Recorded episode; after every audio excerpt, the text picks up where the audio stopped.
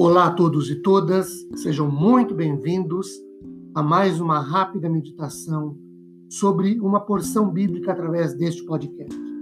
Meu nome é Ricardo Bresciani, eu sou pastor da Igreja Presbiteriana Filadélfia de Araraquara, situada na Avenida Doutor Leite de Moraes, 521, na Vila Xavier. É um grande prazer levar a todos vocês mais uma porção da Palavra de Deus. Hoje, a partir de Colossenses, capítulo 1, versículos 13 e 14. Lidos, dizem-nos assim. Verso 13: Ele nos libertou do poder das trevas e nos transportou para o reino do, do seu Filho amado. E o 14: Em quem temos a redenção, a remissão dos pecados. Queridos, Paulo começa esses versos 13 e 14 afirmando quatro ações de Jesus em favor dos seus eleitos. A primeira ação é de livramento. O texto diz: Ele nos libertou. Significa livrou do perigo. E olha que não foi um livramento ou uma libertação qualquer. Antes foi do poder das trevas. Porque o texto diz: Ele nos libertou do poder das trevas. O uso da preposição do significa que Jesus tirou fora. É redundante, mas é assim mesmo. Os seus eleitos da esfera em que o poder ou o domínio das trevas era exercido.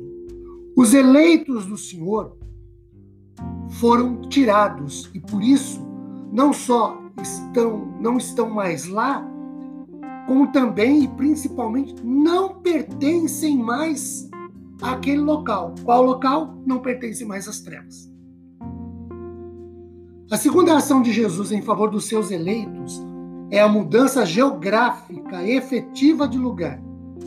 Paulo diz: ele nos transportou para o reino do seu filho amado.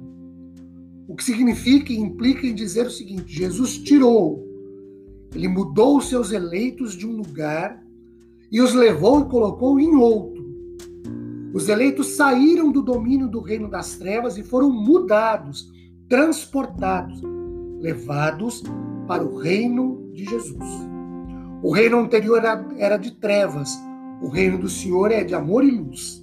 A palavra transportou é usada como referência ao reassentamento de colonos como cidadãos de um novo país.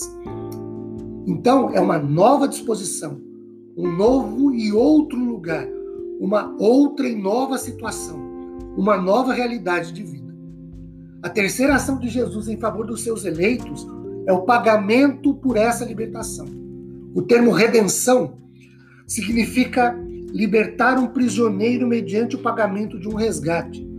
Segundo o comentário bíblico expositivo do Novo Testamento, Paulo não sugere que Jesus pagou um resgate a Satanás, a fim de livrar os eleitos do reino das trevas, mas por meio de sua morte e ressurreição, Jesus cumpriu os requisitos sagrados da lei de Deus.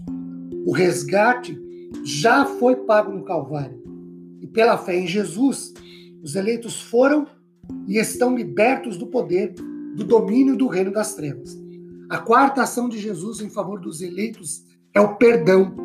O texto fala em remissão dos pecados. Queridos, a palavra grega para redenção indica naturalmente que um preço ou um resgate foi pago pela libertação de um escravo. Redimir, além de perdão, tem também o sentido de mandar embora ou de cancelar uma dívida.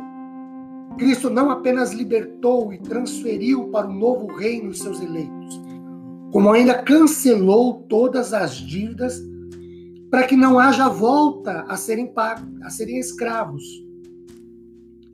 Não há coisa alguma na ficha dos eleitos que Satanás possa usar contra eles.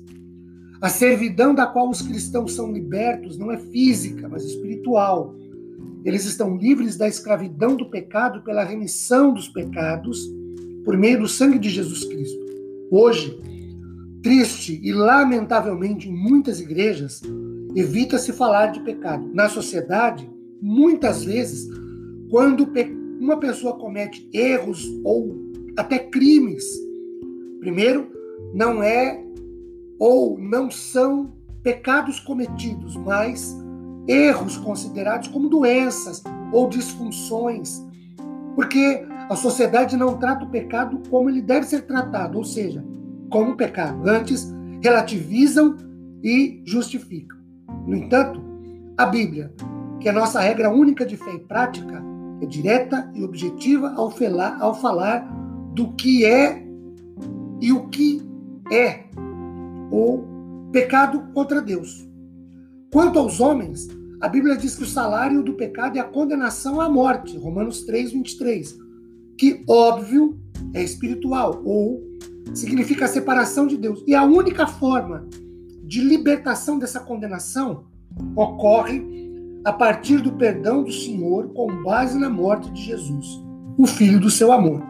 Romanos 3, 24 e 25 acrescenta: sendo justificados gratuitamente por sua graça, mediante a redenção que há em Cristo Jesus, 25, a quem Deus apresentou como propiciação no seu sangue, mediante a fé. Deus fez isso para manifestar a sua justiça por ter ele, na sua tolerância, deixado impunes os pecados anteriormente cometidos.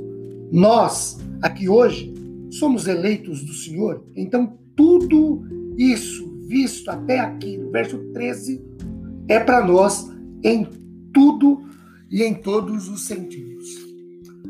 Queridos, que Deus nos abençoe grandemente, derramando sobre nossas vidas e famílias sua imensa graça e misericórdia após ouvirmos a meditação sobre um texto de Sua palavra. Amém.